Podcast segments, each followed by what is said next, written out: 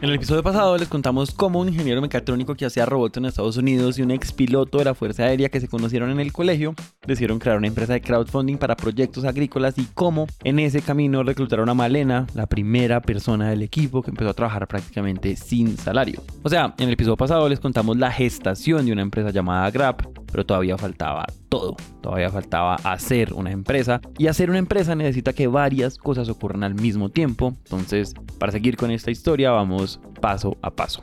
Por un lado, aquí pasa algo y es que uno, ellos no tienen recursos porque se gastaron el capital que habían puesto a David y Carlos en otras ideas de negocio. Y dos, una empresa como la que ellos tienen que construir necesita un tiempo de desarrollo y de implementación antes de tener un flujo de caja. Entonces pues uno necesita recursos y pues tiene que ponerse recursivo y la forma en la que ellos lo lograron fue la siguiente. Primero fueron a un panel de inversión donde querían que alguien invirtiera en Grab. Ahí nadie invirtió en Grab, pero sí conocieron a alguien llamado Andrés Hidárraga.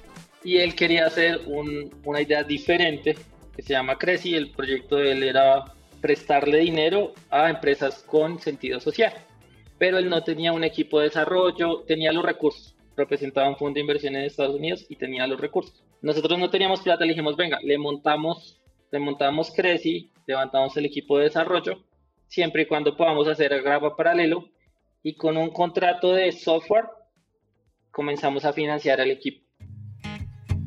O sea, para financiar a Grab, ellos montaron el equipo y las primeras versiones del producto de otra empresa, pero al mismo tiempo ellos iban armando las primeras versiones de Grab, que en términos generales implica publicar dos proyectos, poner una página web. Pero sobre todo, pues nos dimos cuenta que había que hablar el idioma de, los agricultores si queríamos pues que nos, nos, pararan bolas, porque pues también han sido muy golpeados por pues todo el tema del gota a gota es, terrible, eh, pues las tasas de rechazo de los bancos pues son muy altas, eh, entonces pues también como que para que yo hago el esfuerzo de ir dos horas a un banco, dos horas a llegar a la puerta de la sucursal bancaria para entrar y una hora, dos horas adentro y que me digan que no, ahí entonces empezamos pues ya a hablar con muchos más productores. Y como consecuencia de esas conversaciones que generan confianza, ya automáticamente se empieza a abrir una ventana o en algunos casos la puerta a que ellos digan, bueno, yo necesito hacer todo eso, sí, necesito contratar jornales, necesito los insumos para eso, necesito el fertilizante, necesito los venenos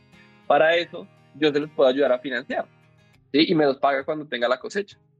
¿sí? Me los paga cuando saque las cajitas de, de, granadilla, me los paga cuando eh, la gulupa ya esté, ya esté dando.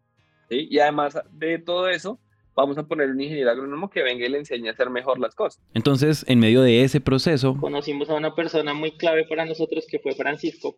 Conocemos a, a Leo, Leonardo y María Murcia, que es María, la mamá de Leonardo son los dos primeros agricultores que financiamos. Pues llegan porque nos conocen, porque ven la landing, una landing súper sencilla que habíamos eh, sacado eh, y que solamente tenía un formulario de contacto. Entonces, como que, como que lo llenan. Eh, uno venía con el tema de Gulupa, el otro venía con el tema de Melón.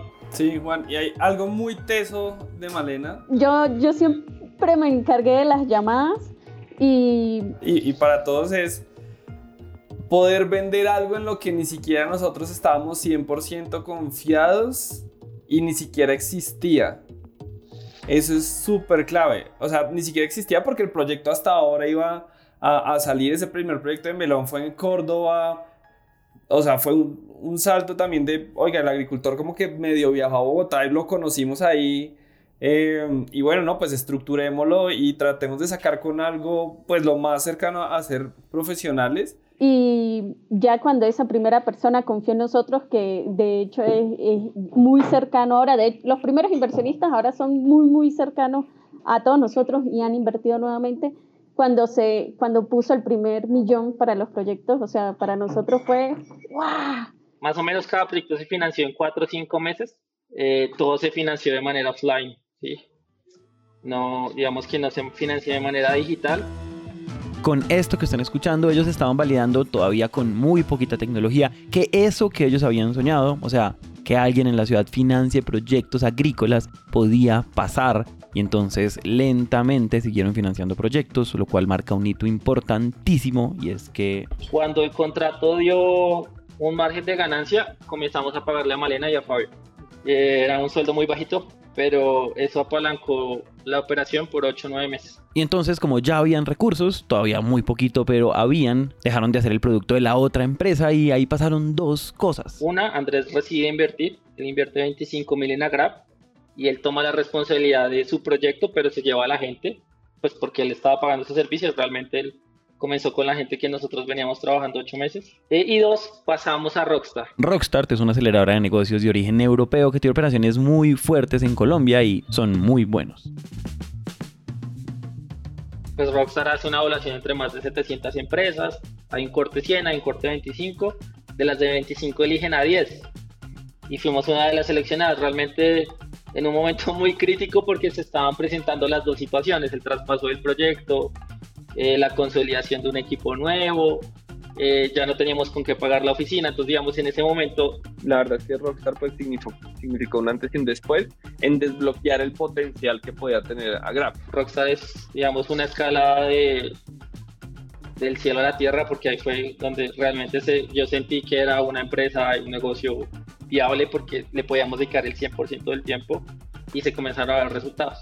Y esos primeros eh, pues llegaron 90 mil dólares, 70 eh, mil de Rockstar y 20 mil.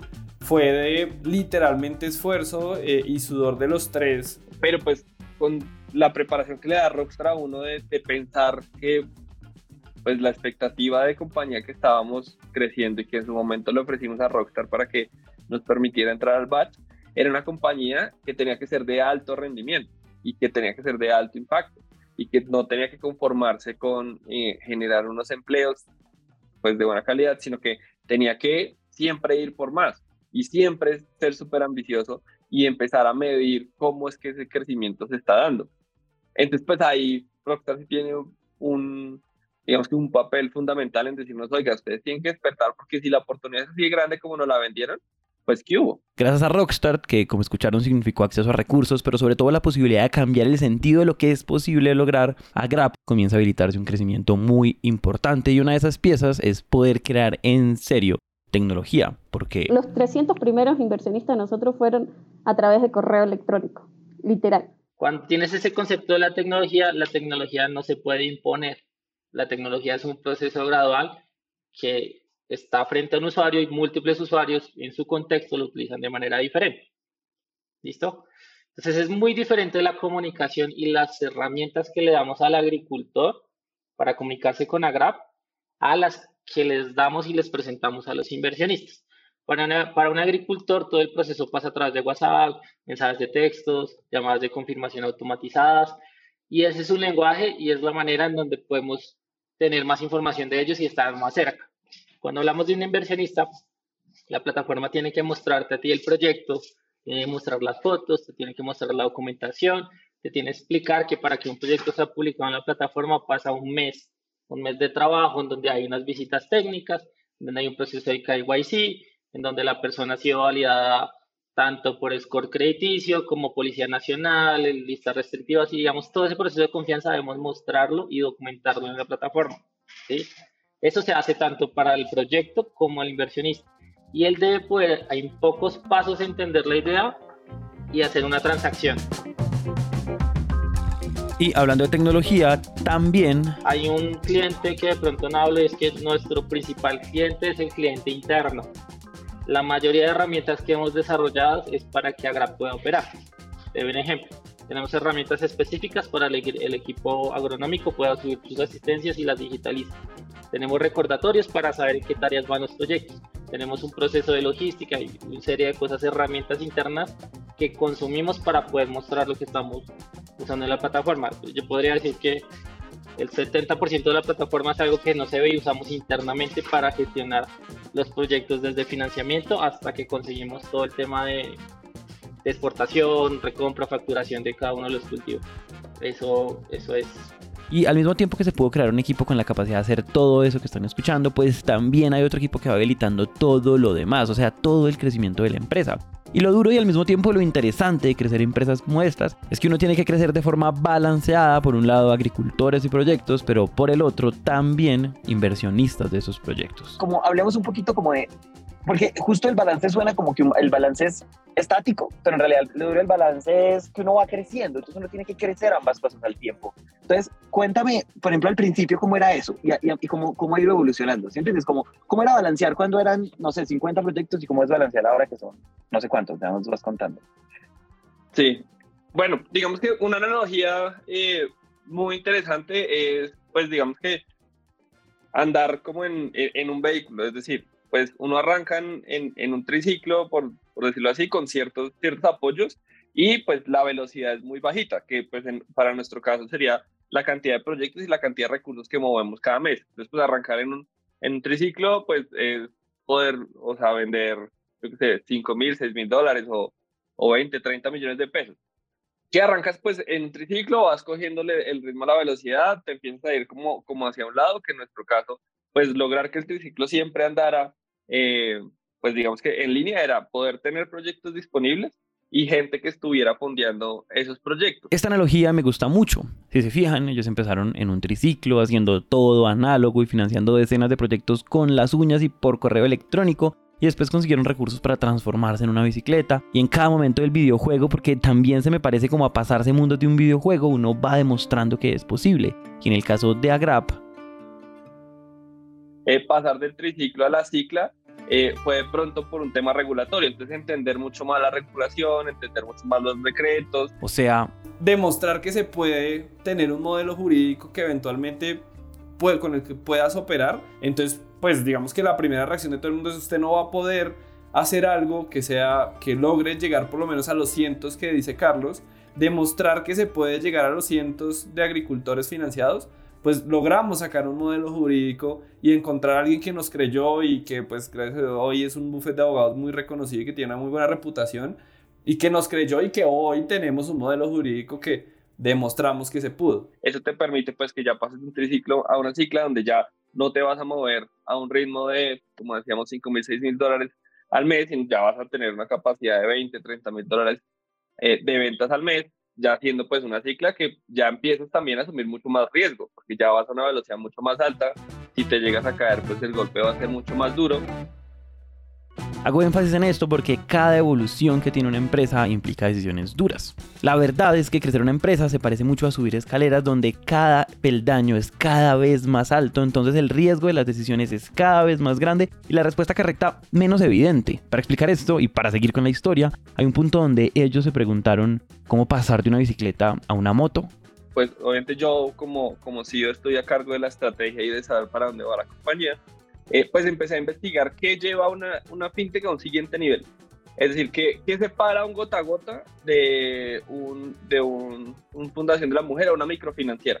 ¿Cuál es, cuál es el, el eje fundamental que separa esos dos mundos, digamos, de un tema supremamente informal, no tan escalable, a algo que eventualmente pues maneja, eh, digamos que cientos de, de miles de millones de pesos en cartera ¿Qué, ¿Qué, lo diferenciaba? Pues una de las conversaciones que, que, se tuvo es qué tiene más impacto, porque pues en su momento era, eh, y la conversación interna fue, o traemos un director de riesgo, o sea, el director de riesgo nos va a ayudar a, formalizar mucho mejor la, la compañía y a, implementar todo un sistema de administración de riesgo, eh, que obviamente eso se va a ver reflejado en un mediano plazo. O traemos un director financiero que empiece a tocar fondos mucho más grandes y empieza a traernos disponibilidad de recursos mucho más amplia eh, a la que hoy tenemos. Eh, y una tercera parte de la conversación era traer un director de analista de datos que pues junto con mi socio trabajaba mucho más en, en la plataforma eh, y pues que ese es un perfil no tan directivo porque igual iba a depender de, de mi socio, pero pues en temas de costo y en temas de, digamos, sí, de, de presupuesto, pues ambos, esos tres estaban como sobre, sobre la mesa y pues teníamos que decidir a cuál de los tres porque el presupuesto solamente alcanzaba para uno y ese uno salía bien y aumentábamos las ventas, podíamos contratar el dos o levantábamos la ronda que estábamos, ya podíamos llegar a contratar a los, a los tres, pero pues había que ser un poco medidos en eso y había que decidirse por alguno de esos tres. Me gustaría que lo piensen. ¿Ustedes qué harían? Eh, y bueno, en su momento pues ya analizando, viendo los pros y contras, nuevamente hablando con eh, diferentes mentores. Yo tengo la oportunidad de que José Vélez, por ejemplo, es inversionista de nosotros. José, para que se hagan una idea, es nada más y nada menos que uno de los fundadores de PayU en Colombia y hoy está a cargo de Bolt, la empresa de datáfonos. Eh, entonces, pues José cada 15 días me regala un espacio para, para hablar de mil vainas. Pues, entonces, eh, ha sido una pieza fundamental para, para nosotros en el crecimiento. Eh, también contamos con Luis Fernando Cruz, que él estuvo al frente de Fido Agraria, ha sido parte de la, de la Comisión Nacional de Crédito Agropecuario. Eh, pues digamos que balanceando un poco pues ese mundo super tech y el mundo más tradicional que pues eventualmente se tiene que tener. y ahí pues nace de múltiples conversaciones ya la decisión de decir, oiga, vámonos por el director de riesgo. a mí de nada me sirve tener que, trae, que un director financiero traiga un mundo de recursos, si vamos a colocarlos y los vamos a colocar mal, y la base que yo le quiero dar a la compañía va a ser pues una administración basada en riesgos, como lo hace el mundo, o sea, como lo hace un gran banco, eh, y cuando tuve la oportunidad también de escuchar por la historia de Nubank, eso fue también una pieza fundamental, yo dije, no, pues vámonos con el director de riesgo, afortunadamente fue una buena decisión, ahorita le estamos, le estamos involucrando algo supremamente interesante Juan, es que queremos que todo ese proceso sea completamente automático, por lo menos para los mejores perfiles de riesgo de los agricultores y poder aprovechar una oportunidad eh, pues real para ellos. Es decir, a veces ellos necesitan los recursos en menos de 48 horas y no los van a obtener con un banco agrario o con una microfinanciera. Nosotros le estamos involucrando a nuestro modelo de riesgo de crédito poder hacer las validaciones que hace una persona y va y valida la finca y va a validar muchas cosas, lo queremos hacer de manera satelital y sabemos que con eso podemos reemplazar más del 82% de las variables que hoy un asesor va y visita y verifica. Y pues lo mejor es que todo puede ser completamente automatizado, full digital, y podemos cumplirle al agricultor que en 48 horas pueda tener su desembolso de los recursos y estamos armando un tema de unos cupos en todas las tiendas de agroinsumos de Colombia. Em, pues eso pasa, como te decía, mira, ahí ya logramos empezar a visualizar cómo pasar a ese siguiente nivel, cómo lograr que la moto pues ya sea un, un, carro que pueda ir de manera mucho más segura, más rápido, que es, es, importante. Y ahí, digamos, en ese punto vamos. O sea, yo siento que ahí es donde estamos nosotros. Ahí es donde pues queremos seguir sacando esto adelante. Eh, dijo Shakira, queremos ser Ferrari y no, y no tengo, pero ahí, ahí, vamos. Ahí vamos en eso. Les cuento toda esta historia porque son todas esas decisiones las que van moldeando el camino de una compañía, pero sobre todo porque también fortalecen el modelo de impacto de Agrap.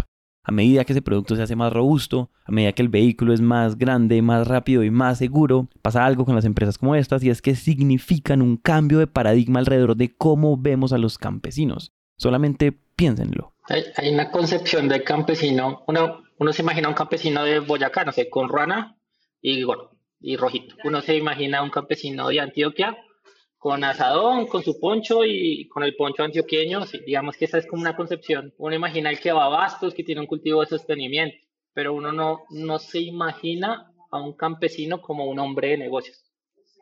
Y ese hombre de negocios es campesino que se baja de su prado y tiene un helicóptero para visitar sus áreas de, eh, sus hectáreas de caña de azúcar. Y él también es un campesino, ¿sí? el que cultiva arroz y para manejar eso, eh, pues tiene un gran capital para manejar mil hectáreas de arroz.